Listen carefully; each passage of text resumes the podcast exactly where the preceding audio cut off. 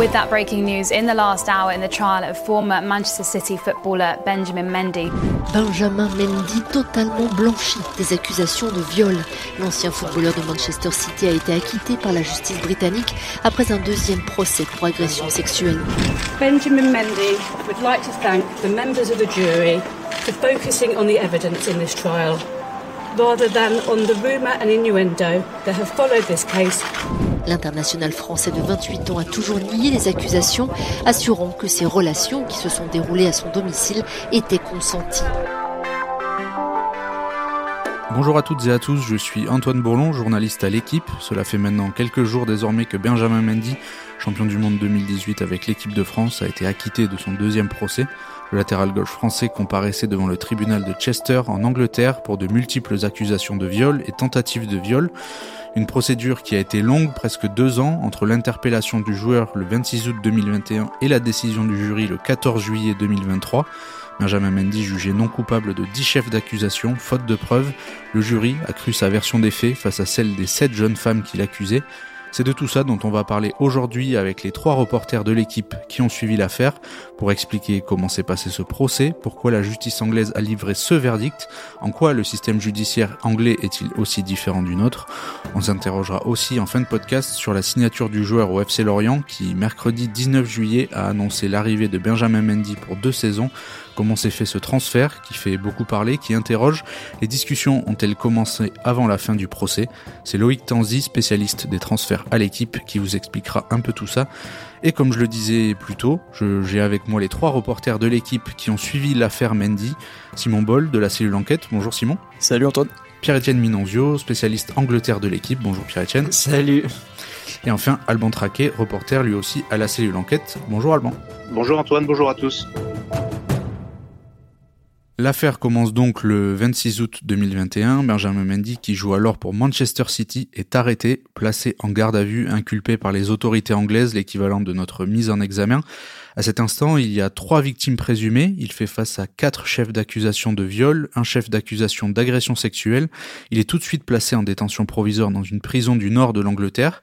D'août à décembre, euh, Benjamin Mendy fait face à trois nouvelles accusations de viol. Une autre viendra s'ajouter en juin 2022. Les plaintes sont jugées suffisamment sérieuses pour que Mendy soit donc inculpé et placé en détention provisoire. Messieurs, est-ce que vous pouvez expliquer d'abord comment se passe le début de l'affaire et quelle est un peu la, procédure qui est prévue dans ce cadre-là? Au tout début, effectivement, euh, on n'a pas tous les éléments qui vont être révélés ensuite. Euh, dans mon souvenir, s'il va en prison au début, c'est d'abord parce qu'il n'a pas respecté euh, finalement les en fait, il était soumis à résidence et devait respecter euh, des, des, certaines restrictions d'un point de vue social et à plusieurs reprises, notamment pendant le confinement, la police était venue en, lui disant qu'il y avait des rassemblements chez lui qui étaient supérieurs à la norme euh, liée à l'époque, donc liée aux restrictions liées au confinement. Et, euh, donc, avant qu'on sache ces accusations, c'est ses premiers problèmes avec la, justice. Ce qui est important de soulever, c'est effectivement que ensuite la, la police va faire des investigations. Et donc, effectivement, il y a trois premières plaignantes. C'est important que tu le dises parce qu'à l'époque, on l'ignore. Et euh, moi, j'ai beaucoup lu ensuite que les plaignantes discuter entre elles et qu'il y a peut-être des plaignantes, alors là vraiment c'est du conditionnel, qui se seraient agrégées ensuite à l'affaire par opportunisme. Euh, mais, là, évidemment, ce n'est pas le cas puisque les trois premières plaignantes, c'était pas parler entre elles. C'est-à-dire que la police a fait ses enquêtes et voilà. Oui, parce qu'au début, enfin, ça a été facile pour beaucoup de gens de dire euh, c'est un coup monté contre Benjamin voilà. Les trois premières plaignantes, elles ont été interrogés séparément alors que tout le monde ignorait qu'il y avait une enquête en cours. Euh, voilà. Et l'autre chose qu'on peut dire aussi, c'est que lors de la première audition de, Mendy avec la justice, effectivement que j'avais suivi à l'époque, on pensait qu'il allait pouvoir être libéré sous caution. Et il a été face à une procureure qui avait eu des, des, des propos très très durs à son égard et qui avait dit euh, parce que euh, en fait l'avocat à l'époque de Mendy avait dit bon bah on va faire une caution de, de, je crois de 50 000 livres et puis voilà en attendant la suite de l'affaire il va pouvoir rester chez lui. Et la, la procureure je me souviens avait dit euh, qu'il l'accusé a fait preuve d'un mépris total et une arrogance totale en ignorant les conditions de sa liberté sous caution. C'est-à-dire qu'il a d'abord payé le fait qu'il ne respectait pas les règles. Voilà ça c'est ça c'est le début de l'affaire Oui, oui. Enfin, c'est important parce qu'effectivement, la publicité de l'affaire arrive donc fin août 2021 avec, comme l'a dit Pierre-Étienne, son, son, son, interpellation, sa garde à vue, puis son placement en détention provisoire. Mais il y avait toute une partie non publique à l'époque, tu l'as rappelé, de l'affaire, puisqu'il avait été interpellé, entendu euh, par la police euh, dès le mois de novembre 2020, euh, puis en janvier 2021, si ma mémoire est bonne. Donc en fait, le fin, fin août 2021, c'est là où l'affaire explose. Mais, mais elle a démarré avant, la procédure avait, avait démarré avant. Et effectivement, si, si Benjamin Mendy, à ce moment-là, il y a un choix de le, le, le placer en, en détention provisoire, c'est parce qu'il n'a pas respecté les obligations de sa liberté conditionnelle. Euh, dans, dans laquelle il était euh, à l'époque euh, au moment de la publicité de son interpellation fin août 2021. Et euh, parmi ses obligations figurait notamment le, le, fait de ne plus organiser de, de fêtes chez lui. Et donc on apprendra plus tard qu'il y a une fête qui s'est déroulée le 23 août 2021, à l'issue de laquelle d'ailleurs il y a d'autres accusations d'infraction sexuelle qui ont qui ont été faites, hein, même si euh, on l'a dit et répété, euh, il a été euh, acquitté et blanchi de, de, de, tous les chefs d'accusation qui pesaient sur lui, mais mais à ce moment-là, voilà, la, la, la situation est telle que bah, on décide de, de, le placer en détention provisoire où il restera près de près de quatre mois. Hmm. Et, Simon, en, introduction de, ton compte rendu du deuxième procès, donc il y a, quelques jours, tu dis tu pouvais imaginer que Benjamin Mendy s'en sorte sans aucune charge retenue contre lui? Pourquoi? C'est parce que le dossier est très complet, très pris au sérieux au début euh, par euh, que ce soit les autorités ou, la défense ou, même du côté des plaignantes. On considère que c'est quelque chose qui, qui peut arriver à, à une condamnation? Oui, bien sûr, comme disait Pierre-Etienne, il y a une la procureure avait un ton agressif, en tout cas elle était assez offensive et, euh, et la multiplicité des accusations faisait qu'il y avait euh, et la, charge, l'accumulation depuis plusieurs mois, depuis novembre 2020, faisait qu'il y avait euh, sans doute de la part du ministère public une volonté de prendre des précautions et le fait de faire plus de 4 mois de détention, parfois à l'isolement dans une prison à Liverpool, Manchester, enfin c'est quand même c'est pas rien et toute la presse britannique, française s'est emballée. Il y avait vraiment euh, tout le monde s'imaginait que c'était un gros dossier qui faisait les gros titres et qui qui allait perdurer et faire encore beaucoup de bruit. Je fais juste une parenthèse sur la prison. Il a d'abord été donc près de Liverpool et ensuite à la prison de Strangeways à Manchester et qui est connu à Manchester pour être très dur. Voilà. et très euh, sécurisé. Très sécurisé et voilà. Et il y a un album des Smiths, mon groupe préféré, qui s'appelle Strangeways Here We Come et en fait qui est une manière euh, de dire, euh, en fait, c'est une expression locale pour dire quand on va à Strangeways, en fait, c'est l'enfer, quoi. Voilà. Donc, mm. c'est une manière de dire qu'il était vraiment pas considéré comme un VIP protégé. Il a mm. été dans des endroits où les, conditions d'incarcération n'étaient pas évidentes. Hmm. Mais ça, c'était lié au contenu du dossier, en fait. Oui, bien sûr, bah, tout ce qui est crime sexuel supposé. Et Alban l'avait raconté d'ailleurs. Enfin, il passait d'un statut de, de footballeur de première ligue, ancien défenseur le plus cher de l'histoire, à je ne sais combien de milliers, voire centaines de milliers de, d'euros de salaire par mois, à, à, quelques euros chaque jour euh, comme, comme sous pour, euh, pour faire son activité en prison. Enfin, c'était vraiment un passage du tout au tout. Et, euh, Oui, sachant que Manchester City a arrêté de le rémunérer à partir de septembre 2021. Oui, ils l'ont suspendu directement euh, dès son interpellation, si mes souvenirs euh, sont bons. Euh, Alban, quelle est sa position à lui tout de suite? Il, plaide, il plaidera non coupable au procès. Il y a aussi notamment un personnage qui est central, c'est son avocate, Eleanor Lowes, qui a beaucoup été présentée comme une ténor du barreau britannique, une des meilleures avocates du pays. Est-ce que tu peux raconter un peu et sa position à lui et les personnes qui le défendent? Bah, Comme tu l'as dit, oui, plaidé non coupable sur l'intégralité des, des, charges qui pesaient sur lui euh, euh, au, dé, au, début du premier procès. Dès le, dès le 1er septembre 2021, euh, il y a une première demande de liberté conditionnelle euh, qui est déposée. Il y a eu régulièrement euh, dans la procédure des demandes d'abandon de charge. Évidemment, on en a parlé, plusieurs demandes de, de libération durant sa, sa détention provisoire à Alcorce, au nord de Liverpool, et à Strangeways ensuite.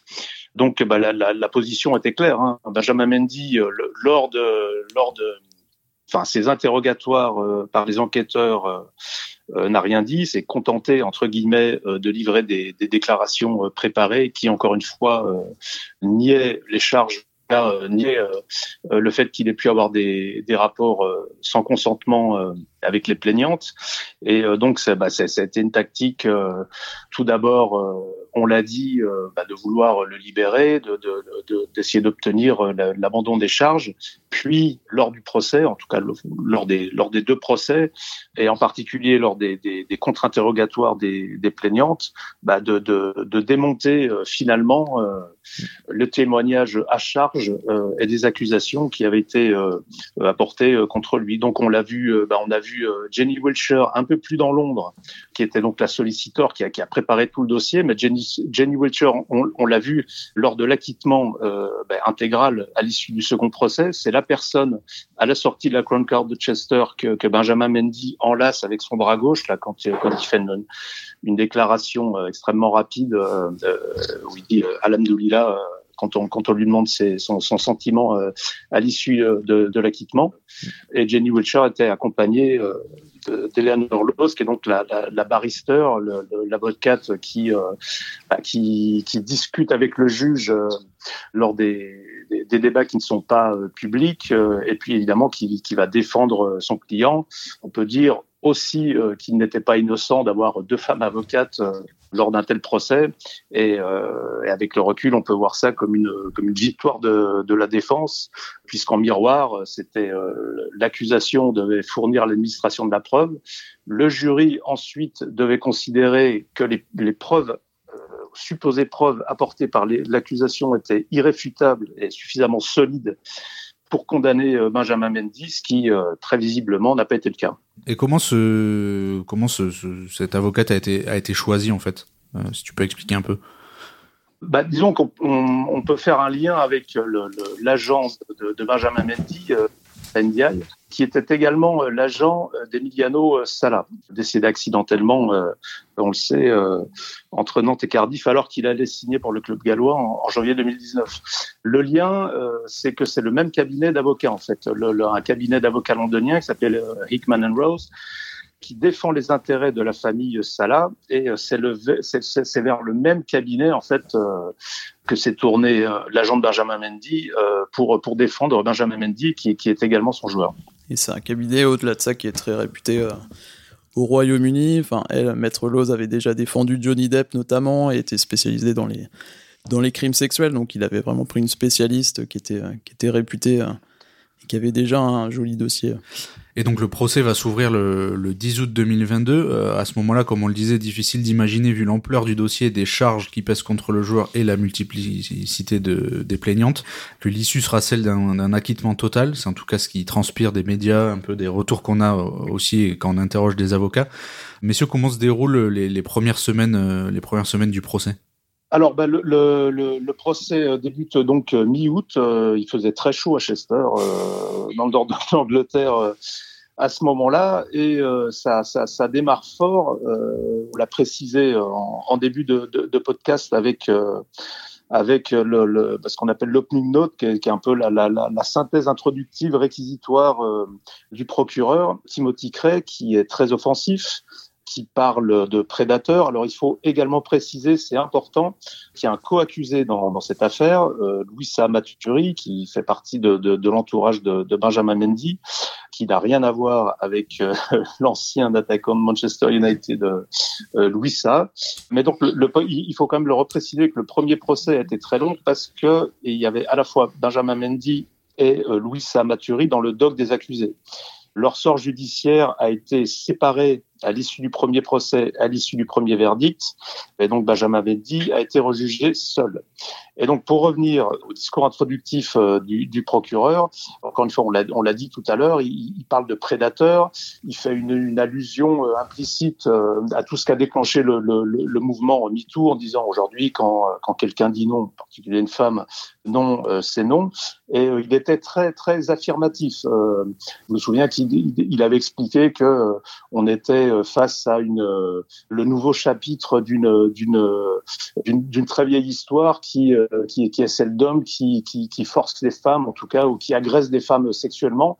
Tout ça était très, encore une fois, offensif et on a perçu une différence de ton notable entre l'opening note du premier procureur Timothy Cray et celle de Benjamin Eina, qui, est donc, qui était donc le, le, procureur lors du second procès. Benjamin Eina a été beaucoup plus prudent.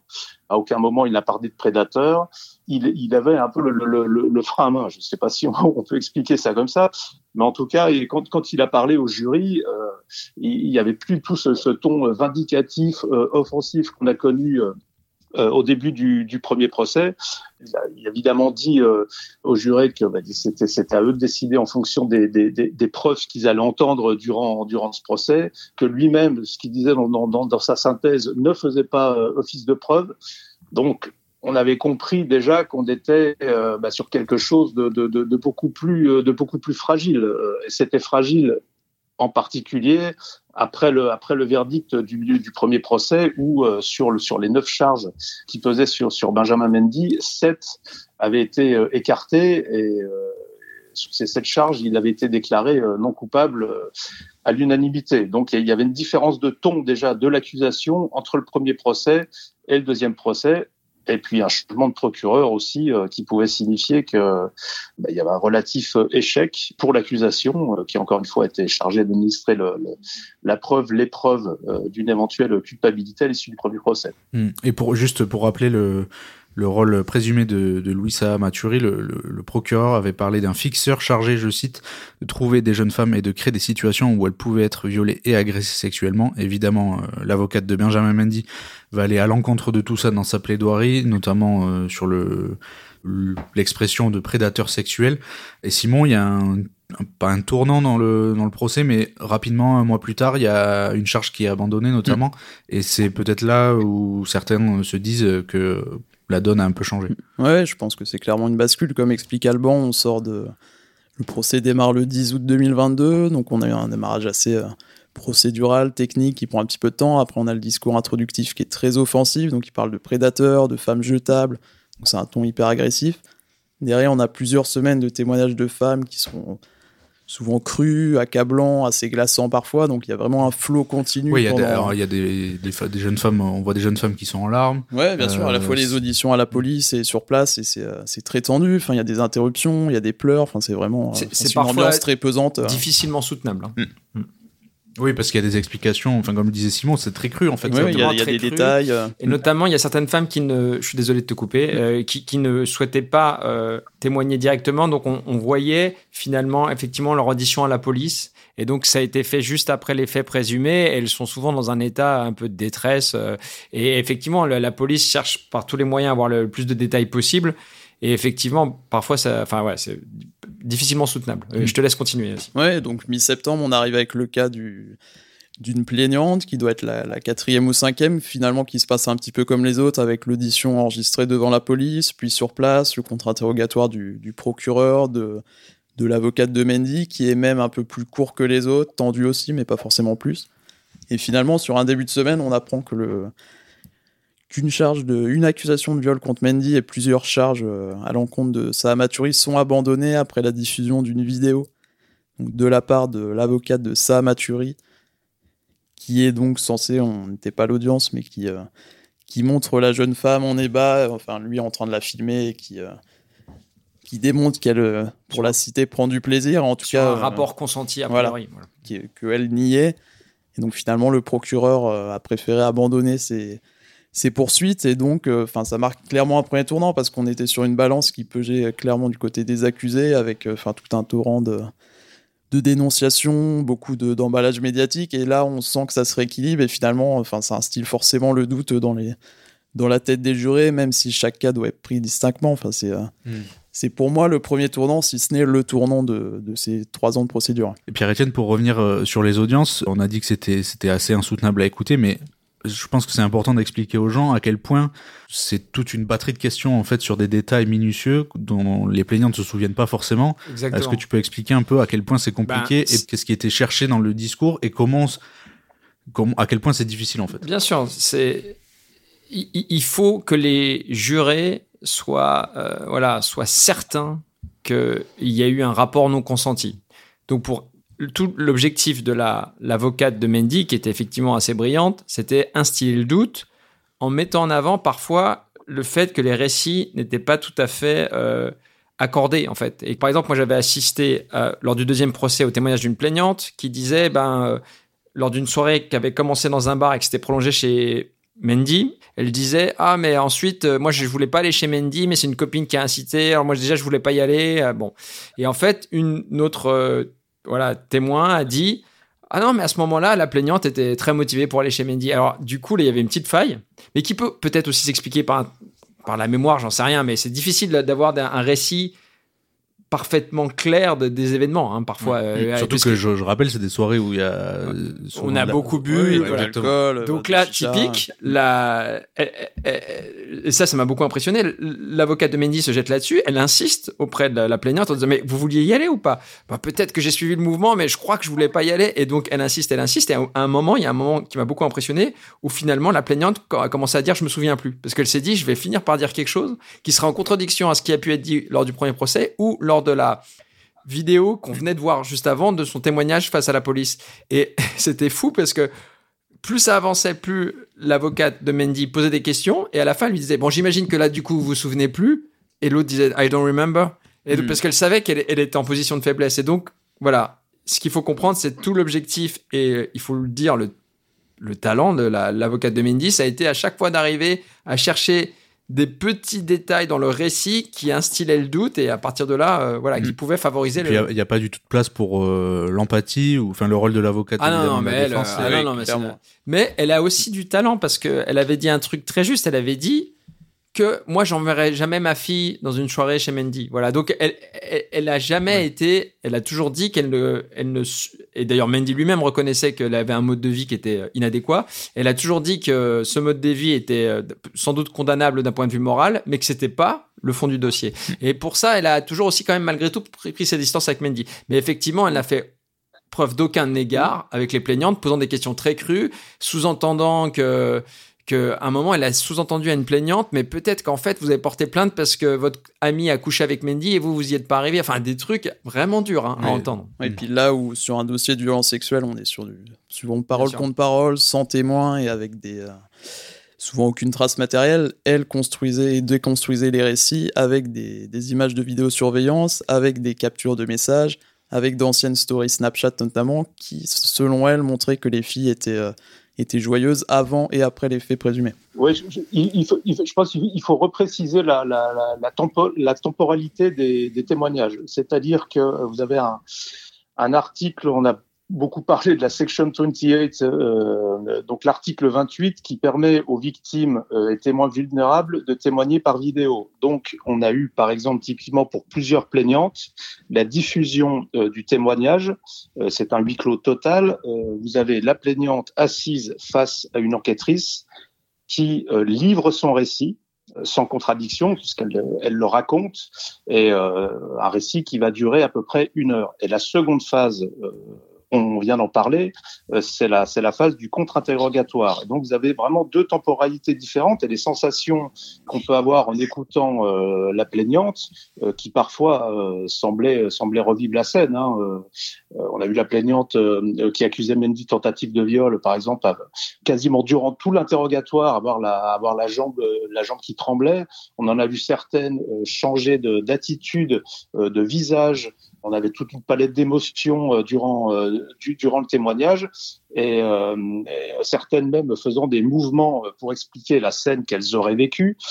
Et effectivement, durant le contre-interrogatoire, on a une déstabilisation du récit apporté par la plaignante, et donc on rentre dans autre chose, c'est-à-dire ce qu'on a entendu dans, le, dans le témoignage en face à face face à l'enquêtrice est remis en cause, évidemment, sous les coups de butoir de, de l'avocate.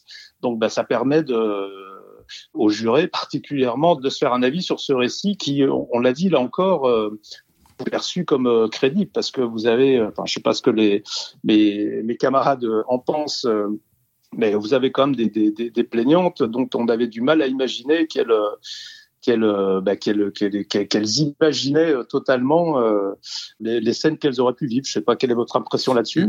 Ouais, surtout que les interrogatoires duraient parfois plusieurs heures sur des détails très précis. L'enquêtrice demandait souvent de, de répéter pour avoir un maximum de, de circonstances et euh, on sentait, enfin voilà, il y avait des larmes, des, des, interruptions de séance. Enfin, on sentait bien qu'on assistait pas forcément une comédie, donc c'était très compliqué. que l'état psychologique des plaignantes hmm. était vraiment atteint. Quoi. Hmm. Et jouer sur le, ressenti du jury. Mais moi, mon, mon sentiment, c'est que ça va vous sembler peut-être maladroit, mais c'est que j'aurais détesté être juré en fait. Ouais, moi Parce aussi, que hein. vraiment, moi, l'affaire, donc euh, j'ai beaucoup moins suivi que, que, Simon et Alban, mais quand, la semaine que j'ai passée, il y avait notamment donc le récit de cette femme qu'on voit face à la police et ça dure une heure. Et en, sortant de là, mais on a la gorge nouée, quoi. Donc elle est, elle est à bout, elle donne plein de détails. Donc là, on se dit, mais c'est terrible ce qui lui est arrivé.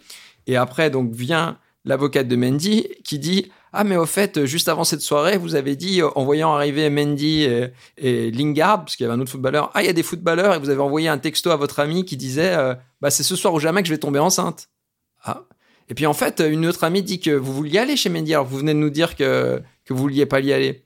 Et puis il y a quand même un truc bizarre, c'est que après le viol présumé, il y avait encore votre ami chez Mendy et vous ne lui avez pas dit, vous êtes parti direct sans la prévenir. C'est quand même bizarre. Et donc en fait, Bon, c'est le talent de l'avocate, mais en sortant de là, voilà, moi, de mon avis extérieur, j'étais incapable de me faire une opinion sur ce cas précis. Et je me dis qu'être juré, c'est très très compliqué. Hein. parce mmh. que notamment grâce au talent de l'avocate, mais pas que, parce que finalement, face à un récit qui est très détaillé et toute une série de petites incohérences, on a, enfin, moi, à titre personnel, j'étais incapable, et c'était toute la difficulté, voilà, de, de me faire une opinion, c'est toute la difficulté auquel a été confronté le jury, qui devait, voilà, qu'aurait dû, euh, en son âme et conscience, euh, déclarer Mendy coupable s'il était sûr et certain des, hmm.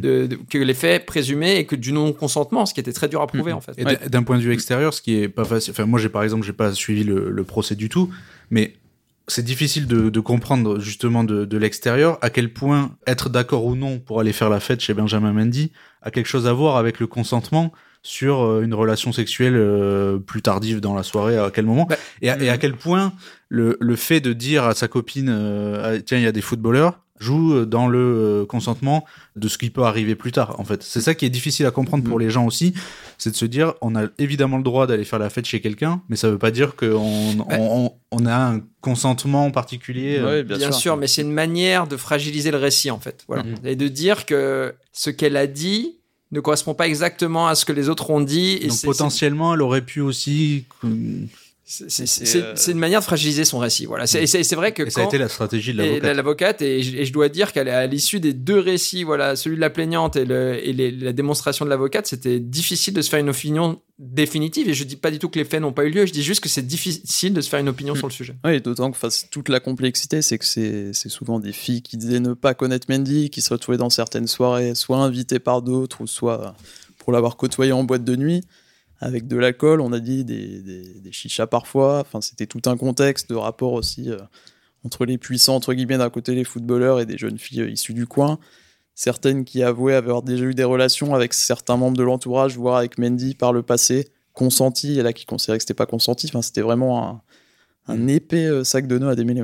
Hmm. Et ce qui a fait que le, faisceau d'indices, comme euh, l'expression utilisée par un des avocats interrogés par la presse française ces derniers jours, n'était entre guillemets pas assez important pour que le jury considère à 100% et sans hmm. aucun doute possible que euh, que Benjamin Mendy était coupable. Bah, en fait, il est notre une, c'est not guilty quoi. Il est non coupable parce qu'on c'est très très difficile de démontrer sa culpabilité. Alors après, est-ce qu'on peut affirmer qu'il est totalement innocent? Ça, j'en sais rien en fait. Mais en tout cas, il n'a pas été condamné. Donc euh, donc c'était ça l'enjeu en fait. Et mm. euh, voilà, mais il faut reconnaître à son avocate qu'elle a parfaitement réussi à, à réussir le, ce, ce défi d'instiller le doute en fait. Et donc Benjamin Mendy euh, qui finira par avoir gain de cause et être acquitté avant de, de passer à un peu à la suite de sa carrière et s'interroger euh, plus amplement sur, sur ce cas-là. Est-ce que vous pouvez rappeler, Alban, Simon, euh, quelles ont été les particularités du, de ce procès et pourquoi le système anglais aussi euh, est différent du système français? Dans la, dans la, continuité de ce que disait Pierre-Etienne sur, sur le jury, donc il était composé de 12 personnes. On est sur une cour de la couronne, donc c'est l'équivalent d'une, d'une cour d'assises française où il y a également un jury. La différence étant qu'en France, le jury est accompagné par trois magistrats. Ici, le jury décide tout seul. Il y a juste le juge qui mène les débats, qui était certes très, euh, pédagogue, qui était euh, très précautionneux envers eux, mais aux seuls 12 jurés de faire la décision, soit à l'unanimité, soit à la grande majorité. Donc c'est toute la grande différence. Euh, et c'est ensuite le juge, s'il y avait eu un cas de culpabilité, qui prononce une peine aménagée en fonction des antécédents, de la situation, du droit. Après, la différence avec la France, c'est qu'en termes de secret d'instruction, c'est extrêmement euh, bien euh, gardé. Évidemment, la, la, loi britannique protège tout d'abord l'identité des plaignantes, donc il était absolument impossible euh, en raison de, restrictions légales euh, d'écrire le nom. Et euh, on a eu très peu de choses qui sont euh, sorties dans la presse par ailleurs. Nous-mêmes, nous avions accès à des informations que nous ne pouvions pas publier. J'entends par là tout ce qui se dit euh, lors d'audience. vous avez encore une fois des débats entre l'accusation, les avocats, le juge, sachant que la règle principale lors du temps du procès, par exemple, c'est que tout ce qui est dit euh, à l'intérieur euh, du tribunal, euh, enfin en tout, cas de la, salle d'audience, sans la présence des jurés, ne peut être rapporté, ne peut être écrit. Donc nous étions soumis à un certain nombre de, de règles, encore une fois assez strictes, que le juge lui-même rappelait en particulier à la, la presse étrangère, la presse française, car les, euh, les, règles ne sont pas forcément les mêmes, ne sont pas forcément euh, connues. Il arrivait une ou deux fois pendant les audiences que le juge soit euh, très directif en s'adressant directement au banc des journalistes en disant je vous rappelle que vous ne pouvez pas rapporter ce type d'informations. Si, je les vois écrites, je n'hésiterai pas à vous poursuivre. Enfin, donc on, est, on était prévenu, ce qui explique aussi que bah, tout ne peut pas, tout ne peut pas être écrit, tout ne peut pas être dit, tout n'a pas pu être écrit dans cette affaire en raison de ces, restrictions légales. Je, vais donner un exemple précis parce qu'il y, a parfois des choses très étonnantes. Lors du second procès, par exemple, il était interdit, on n'avait pas le droit d'écrire le, nom de Louis Saha Maturi. Parce que le juge considérait que si son nom sortait, ça pourrait influencer son second procès à lui mais alors que tout le monde savait qu'on parlait de lui. Hmm. Et donc, par exemple, on disait, une, plaignante était interrogée, on lui disait, alors qui est-ce qu'il y avait à ce moment précis? Elle répondait, ben, il y avait Ben et, euh, et Louis Saha. Et en fait, on nous a dit, il faut l'appeler le manager, c'est-à-dire la personne qui, qui s'occupait du, euh, du quotidien de Mendy. Et donc, le, par exemple, le procureur disait, euh, vous voulez dire le, le manager? Oui, oui, il y avait Ben et le manager. Et en fait, c'était parfois très étonnant. Quoi. Voilà, il y a des règles parfois qui nous échappent un peu. Oui, de la même façon qu'au début du second procès, il y a eu un, battement de, de, de, 24 heures euh, durant lequel euh, on ne pouvait plus écrire que Benjamin Mendy était resté accusé, était toujours poursuivi pour euh, deux chefs d'infraction sexuelle, un viol et une tentative de viol, en raison bah, de, de, de demandes d'abandon de charge de la défense. Donc voilà, en gros, il fallait s'adapter en permanence à la fin de l'audience pour bien se régler sur ce qu'on pouvait écrire ou pas. Et, vous pensez, enfin, c'est quelque chose qui est revenu ces derniers jours euh, ici et là, notamment sur les réseaux sociaux. Est-ce que vous pensez que les différences euh, judiciaires entre la France et l'Angleterre ont un impact particulier sur l'issue des deux procès euh Ouais, je pense. Enfin, il est impossible de dire qu'il aurait été, qu'il aurait été innocenté en France également. Enfin, c'est la vérité, la vérité judiciaire, la vérité de 12 jurés, les 12 pour le premier procès, les 12 différents pour le second procès. Peut-être qu'avec d'autres jurés, ça serait passé différemment. Enfin, c'est vraiment une vérité à la fois d'un jury et d'un système.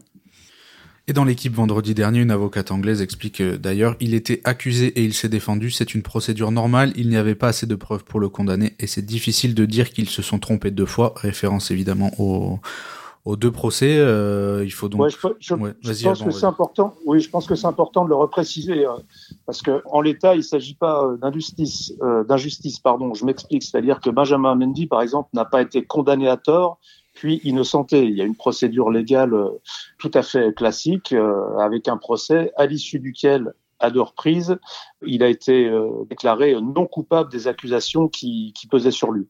Et donc c'est à ça que le monde s'en tient, à ce verdict de vendredi dernier, Benjamin Mendy not guilty, et Benjamin Mendy, dont on s'interrogeait sur son avenir comme footballeur, a été plutôt assez vite en besogne. Quelques jours après la fin du procès, le latéral gauche qui était libre de son contrat avec Manchester City s'est engagé pour euh, deux saisons à Lorient. C'est un peu un sort qui va à l'encontre de ce que disait son avocate pendant le procès à savoir que sa carrière de footballeur au haut niveau serait forcément terminée. Alors comment s'est fait cette signature? C'est Loïc Tanzi, reporter spécialisé sur les transferts à l'équipe, qui nous l'explique. Les négociations ont débuté il y a un bon mois maintenant. Alors, c'était pas des négociations, c'était plus une prise de contact de la part de Lorient parce que l'idée vient justement de la cellule de recrutement de Lorient qui a euh, tâté le terrain en disant ok peut-être qu'il y a il y a un truc à faire parce que euh, s'il est innocenté, il va vouloir reprendre le cours de sa carrière. Donc ils ont commencé à discuter avec lui, ils se sont renseignés un petit peu sur l'état d'esprit, savoir s'il avait envie de rejouer très vite après le procès. Mais il n'y a, pas eu de négociation contractuelle avant parce que il ne pouvait pas euh, juridiquement avoir de négociations contractuelles avant la fin du procès. Donc ils se sont mis d'accord en fait sur le fait qu'ils aimeraient bien travailler ensemble il y a, il y a 15 jours avant la signature du contrat. Et une fois que le, le procès était terminé, qu'il a été acquitté pour la deuxième fois, à ce moment-là, ils ont commencé à, à parler contractuellement. Et vu qu'ils avaient déjà un accord oral au-delà du financier, ça a été très vite parce que le, le, le, financier, pour le coup, est passé au second plan pour euh, Benjamin Mendy. Euh, parce que lui, il avait envie de rejouer très vite au football.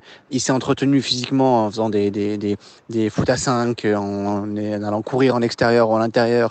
Il a une salle de muscu aussi qui l'a permis de s'entretenir. Donc, il n'est pas capable de jouer 90 minutes en Ligue 1 aujourd'hui.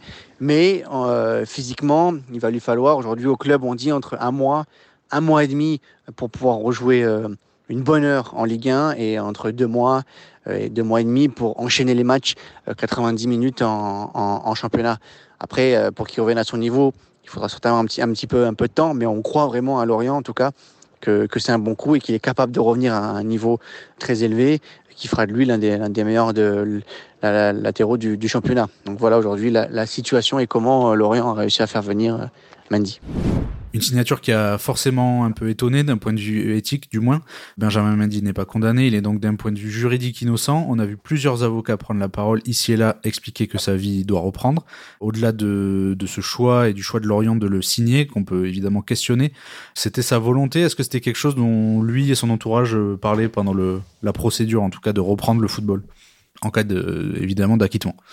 Oui, on, on, a pu le percevoir euh, lors du second procès, euh, puisqu'il euh, y avait une, une, proximité en fait entre entre Benjamin Mendy et puis les, les, les journalistes qui, qui, suivaient le procès. Il faut expliquer bah, que la, la, le tribunal de Chester, la Crown Court, vous entrez vous entrez par la même entrée que en l'occurrence Benjamin Mendy. Vous pouvez le croiser dans la petite cafétéria qui est situé juste à l'entrée du tribunal. Vous pouvez même euh, échanger quelques mots très rapides, certes, avec lui, euh, ce que j'avais fait euh, pardon, au bout d'un ou deux jours et euh, avec des questions succinctes euh, auxquelles il répondait pas forcément par des mots, mais mais euh, en lui demandant euh, bah, s'il était prêt physiquement et puis euh, si, si en, de façon synthétique pouvait se voir un avenir, on, on avait un, une attitude sur son visage extrêmement confiante. Donc on pouvait percevoir qu'il se passait déjà quelque chose ou qu'il allait se passer quelque chose, ou en tout cas à minima on l'a dit qu'il était extrêmement euh, confiant sur l'issue de ce, second procès. Deux petites précisions à apporter, c'est que d'après ce que je comprends, le système judiciaire anglais est insiste sur le fait que tous les en fait administrés doivent être jugés de la même manière. Et donc en fait, c'est pas une spécificité de voilà de la cour de Chester, c'est-à-dire que tout le monde, il n'y a pas de quartier VIP dans les tribunaux anglais.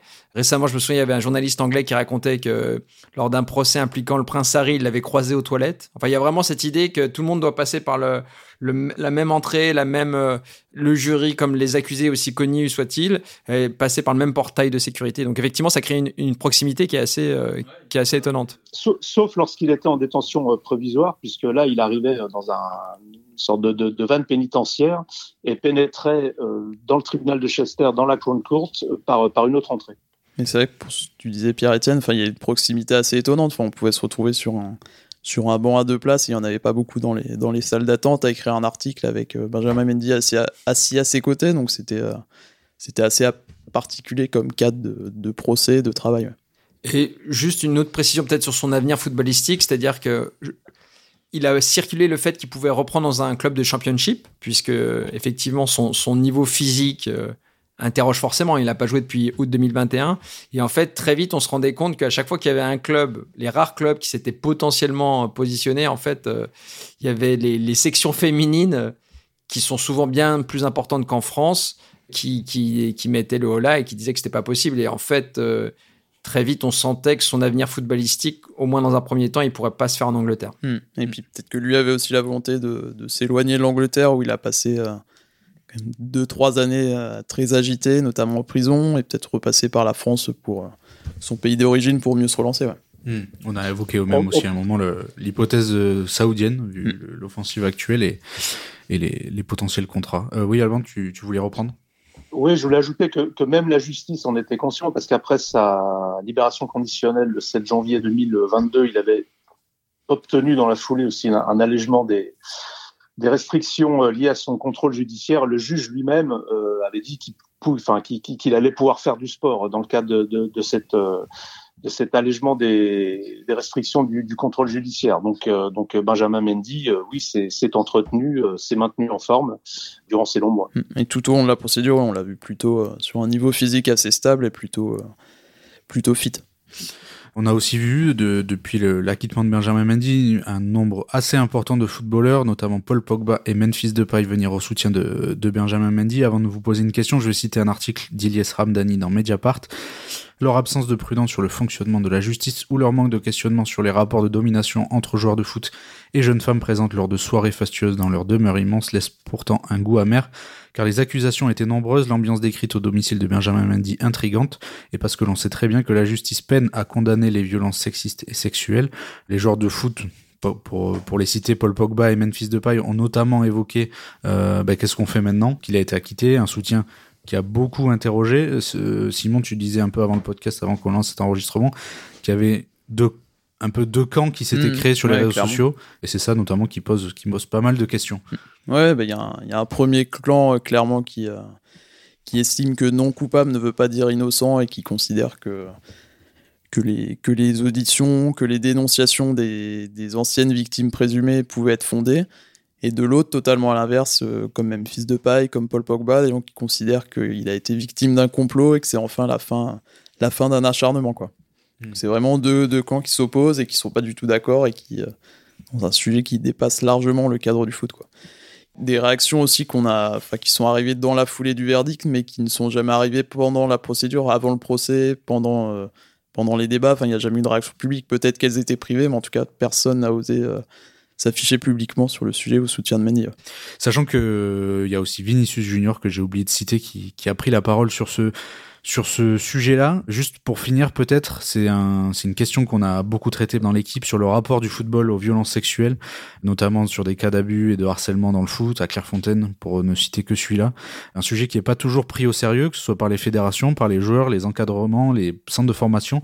C'est quelque chose dont le milieu associatif s'en plaint. Euh, il n'y a pas assez de sensibilisation euh, auprès des jeunes. Est-ce qu'il faut un peu réformer tout ça selon toi? Pierre-Etienne, est-ce que tu peux expliquer aux gens peut-être qui vont nous écouter et qui suivent pas le foot à l'année, qui sont pas forcément des, fans de foot, un peu le, contexte actuel C'est pas évident comme question.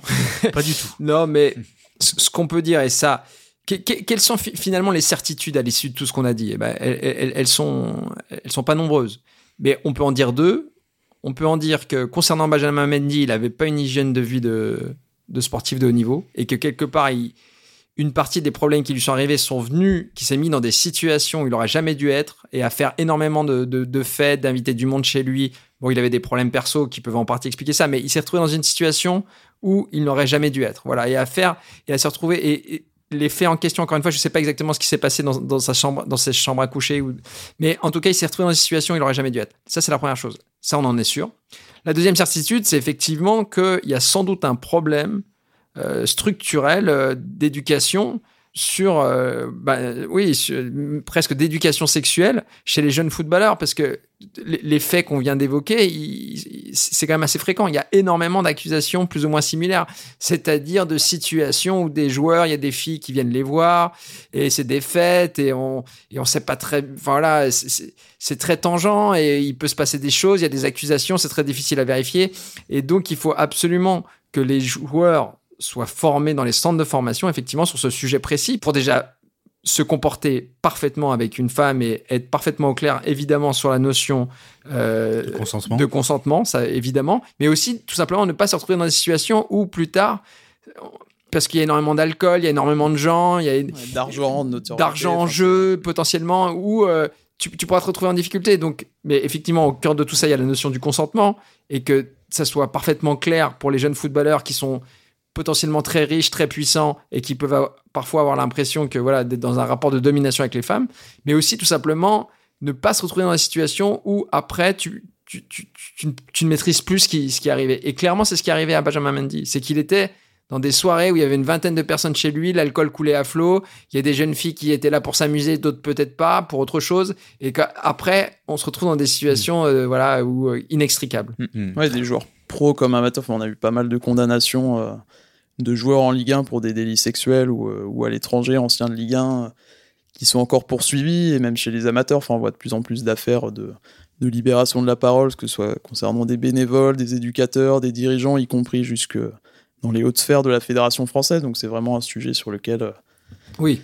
Prendre à bras le corps, et, euh, mais y Mmh, compris dans les tribunes. On a vu récemment à Lens, à Lille, des dénonciations de, de violences sexuelles. Enfin, c'est tout un C'est presque ensemble le, qui c'est a- le sport français qui est un peu gangréné Mm. par ça, hein, parce que c'est Mm. pas que le foot Mm. d'ailleurs. Oui, il y a non, énormément de, la gymnastique, le patinage. En fait, effectivement, il y aura une grande. euh, Là, on parlait du foot, mais en, en vous écoutant, je me rends compte qu'évidemment, en fait, c'est ce, ce souci d'éducation, il devrait être généralisé. C'est un problème de société plus C'est un qu'un problème de problème société, mais qui, qui contamine tout le sport français à tous les niveaux, aussi bien chez les jeunes sportifs, les sportifs confirmés, que chez les dirigeants d'ailleurs.